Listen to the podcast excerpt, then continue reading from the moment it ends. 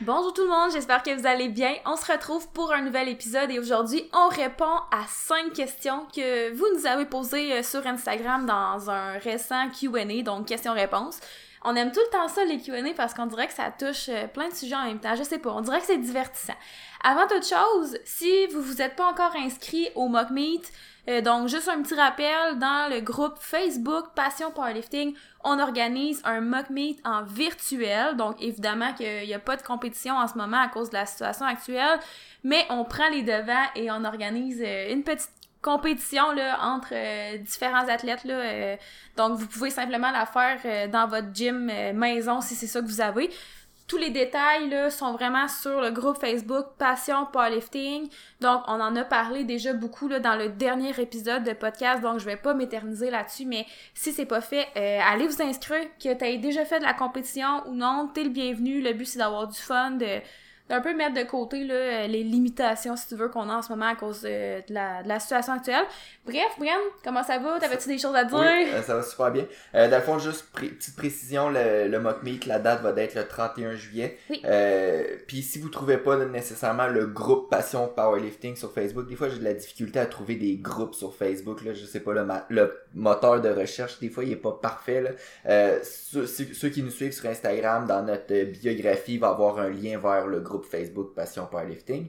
Autre chose aujourd'hui, Hello, je pense que tu le sais, tu le savais même pas non plus, mais c'est notre centième épisode de podcast. Wow! Donc, euh, on n'a pas rien de prévu là, de spécial pour ce centième épisode-là, mais je trouve que 100, c'est tout le temps un, un chiffre magique, là, le, le, di le dixième épisode, le centième épisode, le deux centième épisode, millième épisode. On n'est pas rendu là, définitivement pas. Mais euh, c'est quand même un, un accomplissement que je suis quand même surpris.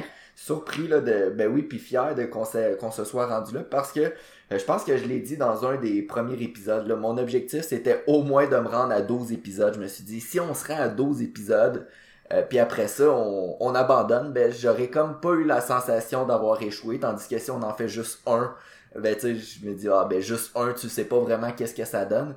Mais jamais j'aurais pu prévoir qu'on se serait rendu jusqu'à ça puis c'est pas près d'arrêter euh, puis on est super content là, que ça grossisse un petit peu à, à chaque mois, malgré en ce moment les euh, les un peu peut-être le manque de motivation là, de, de s'entraîner à cause des restrictions. Mhm. Mais on est super content d'être avec vous à chaque semaine. On s'en était parlé, il pas long qu'on approchait du 100, mais pour vrai, j'ai complètement oublié. Là. Je- on dirait que je m'attends. Je m'a. Je m'a. Comment qu'on dit ça? Je m'a. je sais plus ce que j'allais dire, mais je m'accroche pas tant aux chiffres. Mais on dirait que j'avoue que ça, c'est comme wow. Puis tu sais, comme aussi, euh, v'là pas long, on a. Euh, euh, voyons, je sais plus, je, je cherche un mot, mais je sais pas lequel. Mais on s'est rendu à 30 000 téléchargements du podcast. Tu sais, on dirait que 30 000 téléchargements, c'est quand même euh, Mhm. aussi euh, quelque chose qu'on est comme wow. On dirait que, tu sais, c'est ça. euh, je pense pas aux chiffres, mais comme quand tu prends la, la peine de regarder, t'es comme, ben, merci beaucoup tout le monde de nous suivre, puis tu sais, on, est là chaque semaine, puis on a du fun, puis euh, comme t'as dit, on n'est pas prêt d'arrêter. Donc, sans plus tarder, avant que je me mêle encore dans mes mots, on va commencer le podcast d'aujourd'hui. Donc, comme j'ai dit, c'est des questions qu'on a eues euh, récemment sur Instagram. Donc, je vais pas les nommer, là, je pense que... On, non, on a pris ben, on a pris cinq questions, puis ça va d'être, tu sais, des fois on, a, on passe peut-être plus un podcast sur un sujet en particulier, mais là, vu qu'on a cinq questions, ça sera pas nécessairement en rafale. Euh, on va peut-être prendre environ 4-5 minutes par question, mais ça sera pas le podcast là, qui va être dédié sur une question en particulier. Donc, euh, il y aurait certaines questions qu'on pourrait parler probablement pendant des heures, mais je pense que l'objectif va être de faire, de répondre à la question en surface. Puis Euh, attends deux secondes, le mot que je cherchais, que je cherchais, voyons, ça va pas bien matin, c'est que je me, m'attarde pas aux chiffres. Ok, c'était juste ça. C'est juste Ok, ça. ouais. merci. Euh, sur ça, première question. Euh, Est-ce que les entraînements de 5 x 5 est une valeur sûre? Donc, quand on dit 5 x 5, c'est 5 séries de 5 répétitions. Souvent, on entend parler de ça. là, le- la plupart du monde qui commence en powerlifting, ils vont, ils vont tomber sur un programme de ce style d'entraînement-là. Donc, un 5 x 5, souvent, on va dire, c'est un bon mix entre la force, mais aussi un petit peu d'hypertrophie. Puis, je pense que pour quelqu'un qui débute, ben, qui se prend un programme déjà tout fait sur Internet de 5 x 5, je pense que c'est un bon départ. Euh, après ça, est-ce que c'est une valeur sûre? Évidemment, la réponse va être ça dépend. Euh, est-ce que je ferais un... Mais non, on peut pas dire ça dépend. On peut pas dire que c'est une valeur sûre. Tu sais, la réponse, tant qu'à moi, c'est plus non. C'est pas une valeur sûre. C'est ça, mais ça va- Mais, dans certaines con- dans certaines euh, conditions, ça sera définitivement pas un bon programme. Puis dans d'autres conditions, quelqu'un qui débute, qui a pas peu d'expérience, ben ça peut être aussi une très bonne euh, une très bonne approche. c'est ça. Mais de façon générale, je pense qu'il y a plus de points positifs que de points négatifs, dans le sens qu'il y a plus de gens qui vont avoir des bons résultats avec ça que Mhm. des gens qui vont avoir de moins bons résultats. Est-ce que c'est une valeur sûre? Non, tu sais, parce que c'est pas personnalisé. Puis, tu sais, vous le savez, à l'entraînement, c'est quand même quelque chose qui est important. Euh, c'est sûr que quand tu débutes, on en a déjà parlé souvent, mais tu tu peux avoir de bons résultats avec pas grand chose, dans le sens que t'as pas besoin d'être super fancy ou de faire des choses super compliquées, t'as pas besoin d'avoir euh, beaucoup de volume, beaucoup d'intensité. Souvent, tu peux commencer à, à la base tout simplement puis avoir des résultats. Euh, ton programme peut ne pas être personnalisé puis tu vas avoir des résultats quand même. Donc, c'est pour ça que, tu sais, si on avait un programme à conseiller que tu peux facilement trouver sur Internet gratuitement, ça fait partie des programmes qu'on conseille. Mais, tu sais, faut juste garder en tête que tu peux pas faire non plus ce programme-là euh, éternellement et penser que ça va toujours t'apporter les mêmes résultats que la première fois que tu l'as fait. Exact.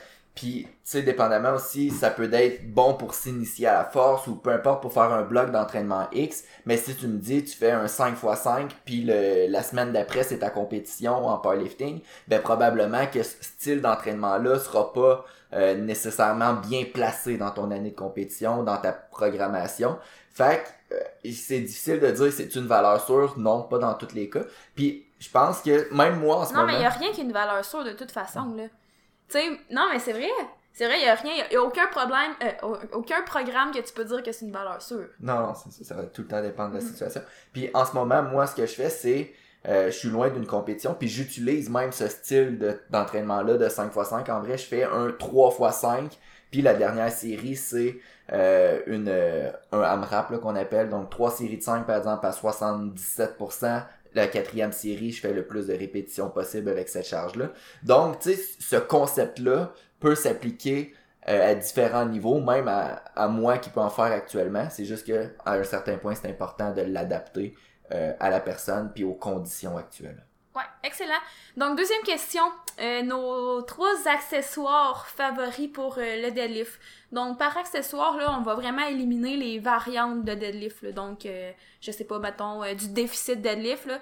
On va pas inclure ça parce que c'est une variante de deadlift. Mais vraiment, là, des accessoires là, qui sont pas en lien avec le deadlift, mais tu sais, qui vont venir l'aider.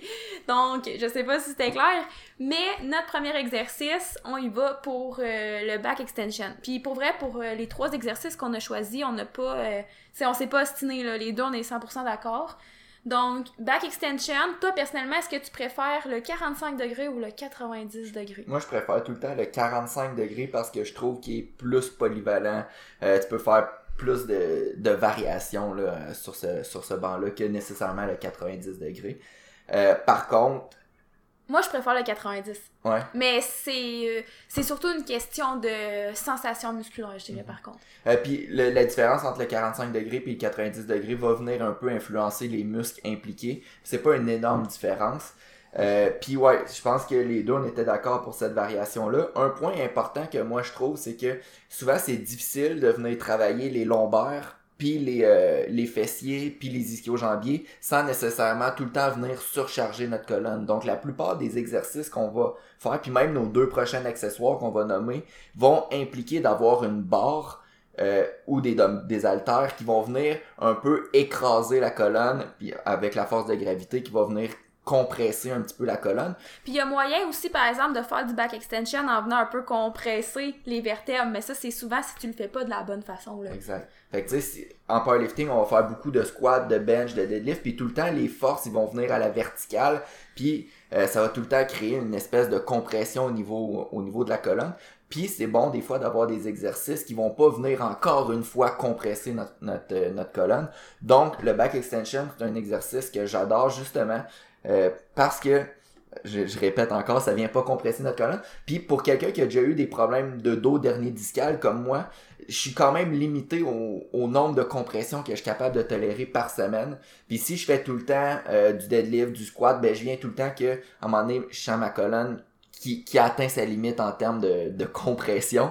Donc c'est pour ça que j'adore le back extension. Euh, fait que, Puis quand vous le faites, faites attention pour pas que le pad soit trop haut parce que ce que ça va faire, c'est que ça va venir un peu bloquer votre mouvement. Puis au lieu que le mouvement se fasse en flexion à la hanche, donc c'est vraiment le creux de la hanche qui se plie si on veut, ben si le pad est trop haut, euh, ça va bloquer au niveau de la hanche, puis c'est votre euh, bas du dos qui va devoir produire le mouvement. Au back extension, on va essayer de vraiment garder le bas du dos dans une position neutre, donc la colonne reste neutre tout au long du mouvement, que tu montes, que tu descends, que tu arrives en haut, tu. Rendu en haut, tu veux pas trop arquer ton dos, puis rendu en bas, tu veux pas rondir nécessairement le dos non plus, là. Sais surtout si t'as une problématique de, comme toi, de dernier discal. Idéalement, tu veux vraiment venir garder ton bas du dos neutre. Donc, pour ce faire, c'est ça. Assurez-vous que le pad soit pas trop haut, puis quand vous descendez, assurez-vous que votre mouvement se fasse vraiment à la hanche et non dans le bas du dos, là. Surtout si vous avez, euh, une problématique euh, au niveau du dos.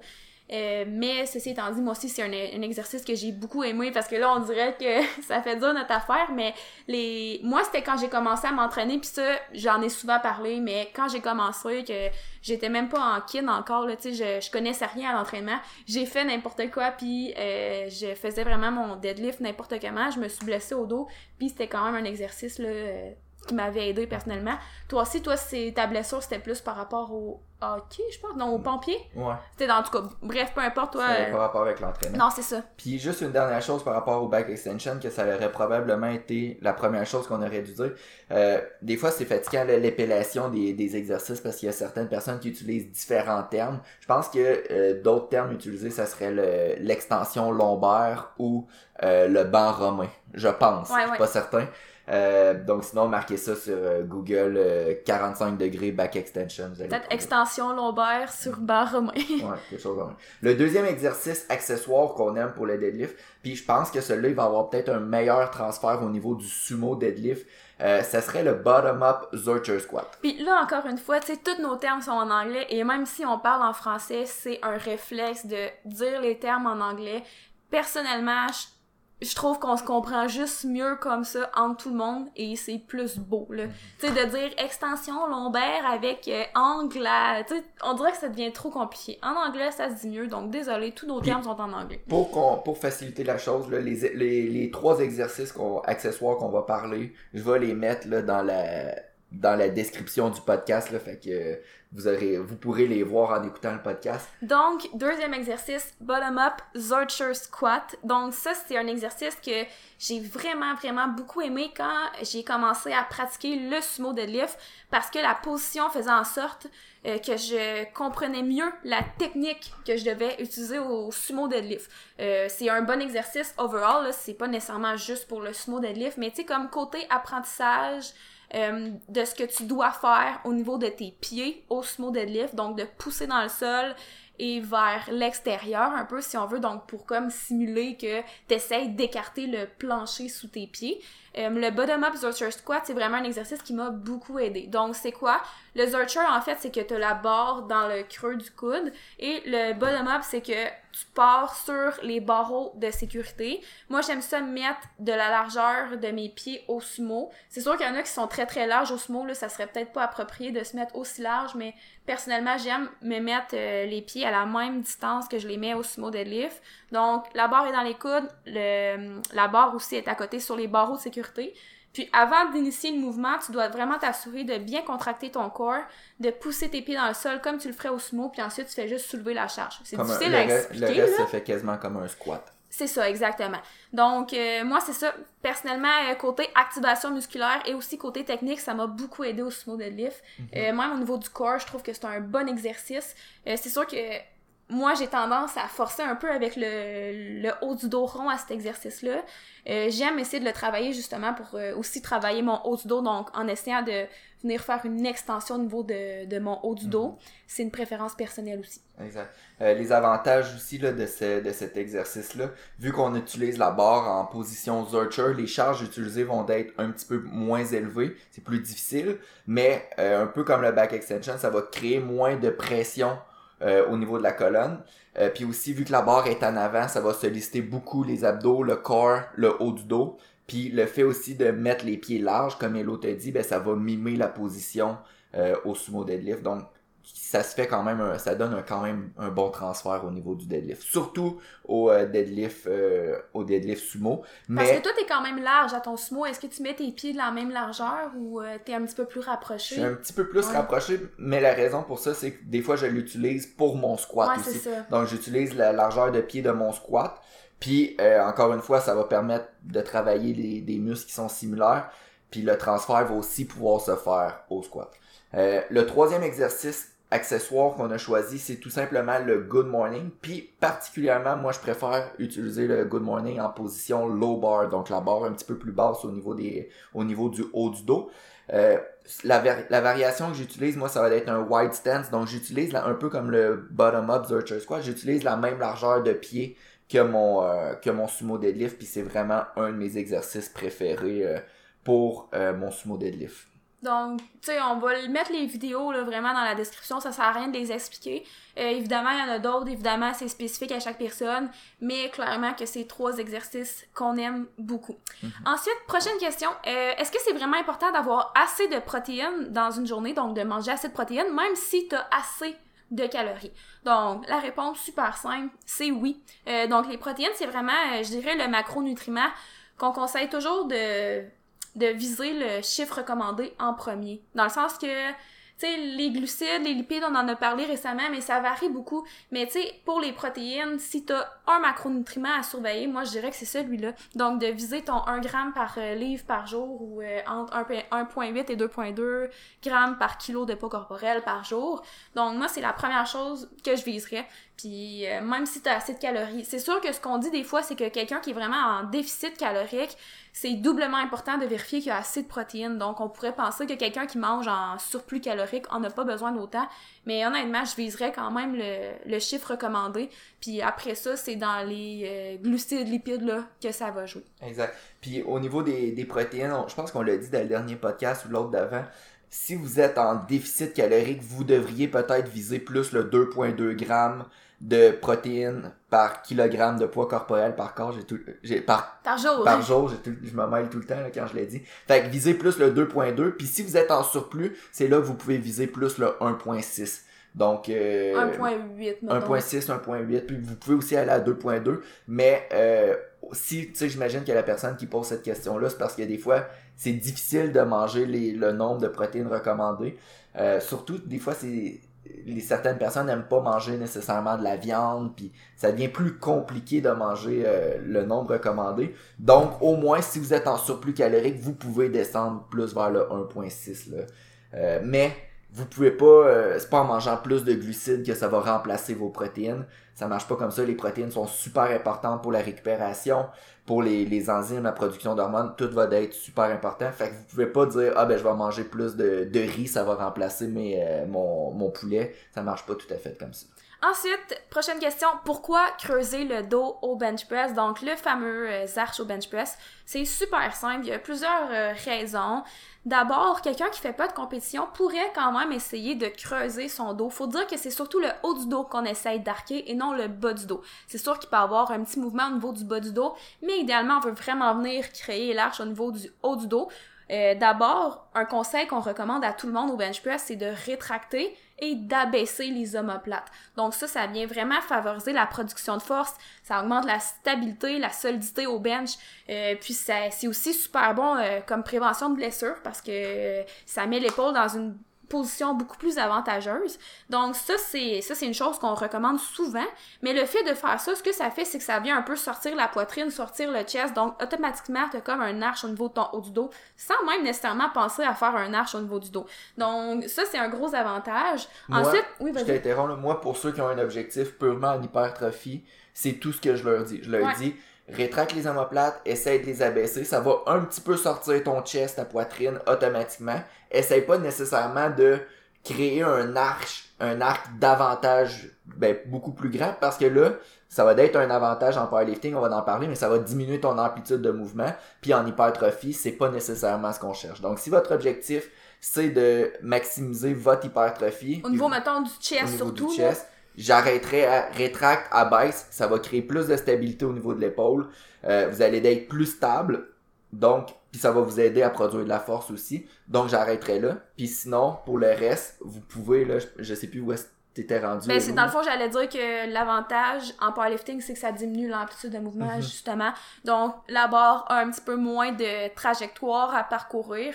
Euh, c'est sûr que, tu sais, il y en a qui vont chialer parce que certaines personnes sont capables d'avoir vraiment un gros arche, puis là, leur amplitude de mouvement est vraiment réduite. Ça, on en a déjà parlé, là, je veux dire. C'est le règlement, puis tu sais, c'est un peu aussi, ça revient un peu au même que ceux qui disent que le sumo, c'est de la triche parce que t'as moins d'amplitude de mouvement. Ben, tu sais, si ça serait vraiment euh, la, chose à faire pour être le plus fort possible, tout le monde ferait ça. Mais tu sais, moi, je vois ça comme si la personne est capable de le faire, ben tant mieux pour elle. C'est ça le règlement, puis on peut-tu la laisser vivre? Euh, c'est sûr que là, si tu sais, tu le fais au point que ça te crée des douleurs dans le dos, ben c'est peut-être pas euh, vraiment une bonne idée. là. Tu sais, à un moment donné, il y a comme un équilibre à aller chercher. Puis tu sais, tout le monde a aussi ses limites là, euh, en termes de mobilité, mais bref, c'est pas euh, quelque chose qu'on est contre parce que de un, il y a l'optique de juste en rétractant, en baissant les omoplates, c'est super bon de faire ça, puis automatiquement, ça vient créer un arche. Puis ensuite, c'est sûr qu'en powerlifting, où le but, c'est de lever le plus lourd possible, ben ça, c'est un autre avantage. Exact. Puis c'est pas des fois là juste un petit point comme ça, je sais que ça sera pas tout le monde qui va être d'accord, mais c'est pas nécessairement en essayant d'avoir le plus gros arche possible que votre bench va nécessairement s'améliorer c'est beaucoup. Euh, c'est pas nécessairement plus l'arche est gros, mieux va d'être ton bench. Des fois, c'est pas une relation linéaire comme ça. Il y a Jennifer Thompson, là, qui est très très forte au bench, je t'en rappelle. Mhm. Euh, tu sais, c'est vraiment pas la personne qui a le plus gros arche, là. Puis son bench est impressionnant, là. Puis juste en fin de semaine, ceux qui ont regardé le US Open, le Kern, euh, je sais que le, le favori, un des favoris c'était John Hack. Puis si on regarde son bench, John Hack là, il bench quasiment 600 livres. Là, je pense qu'il a fait 260 quelques kilos au, au bench à 90 kilos de poids corporel.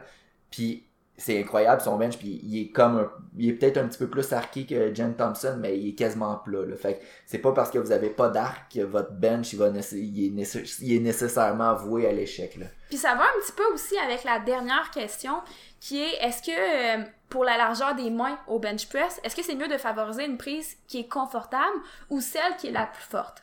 D'abord, j'ai envie de dire que souvent, la prise qui va être le plus confortable, ça risque d'être quand même ta prise qui va être la plus forte. Parce que le corps ment pas. Souvent, tu sais, on a tendance à se placer naturellement comme notre corps va être le plus fort. C'est pas tout le temps le cas, évidemment. Mais quand même, souvent, c'est ça qui arrive. Après ça, faut définir c'est quoi confortable, inconfortable.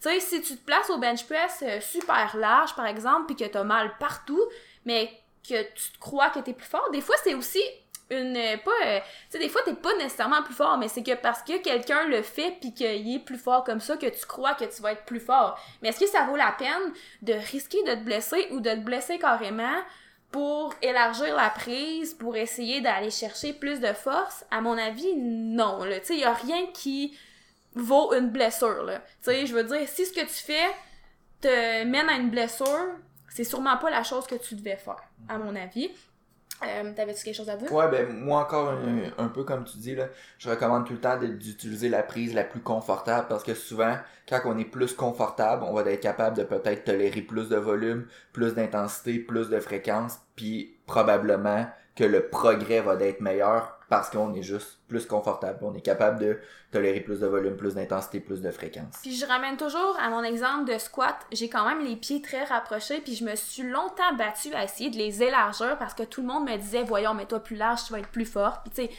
j'essayais, puis là j'étais comme, voyons, j'ai tout le temps mal aux hanches, puis là, tu sais, ça passait pas. Puis à un moment donné, je me suis juste dit, ben, je vais me placer comme je suis à l'aise. Puis tout ce que ça a fait, c'est que ma blessure est partie, puis mon squat a augmenté. Donc, ça ment pas. Faut pas toujours penser que, tu sais, parce que quelqu'un te dit que plus large, tu serais plus fort, que ça va être nécessairement le cas. Surtout si ton corps t'a dit que c'est peut-être pas une bonne idée. Cool. Donc, ça fait le tour euh, pour aujourd'hui. J'espère que vous avez apprécié l'épisode. Merci beaucoup. Dans le dernier Q&A, on a eu beaucoup de questions. On n'a pas pu répondre à toutes les questions. On a répondu euh, aux personnes qu'on n'avait pas pu répondre là, en story. On leur a répondu en privé, évidemment. Donc, quand on fait des Q&A, gênez-vous pas. Ça nous fait plaisir de répondre. Puis des fois, c'est ça, on aime les, les reprendre pour les podcasts. C'est toujours des bonnes idées que vous avez. Donc, merci de nous suivre. Là, je t'interromps là. La semaine prochaine, ça risque d'être la suite des questions. là. C'est une bonne idée. J'avais plusieurs euh, captures d'écran, puis là, toutes les questions, c'était sur une seule capture d'écran, fait que j'en ai d'autres aussi, fait que ça risque d'être encore ça. Excellent. Donc, sur ce, je vous souhaite une excellente journée, une bonne semaine. On se reparle la semaine prochaine pour le 101e épisode. Donc, on embarque dans une autre... euh, comment on dit ça? Une autre centaine. Une autre centaine. Puis, euh, écoute, euh, peut-être que bientôt, on va être rendu à 200. Exact. Good. Donc, euh, merci et à la semaine prochaine. bye bye.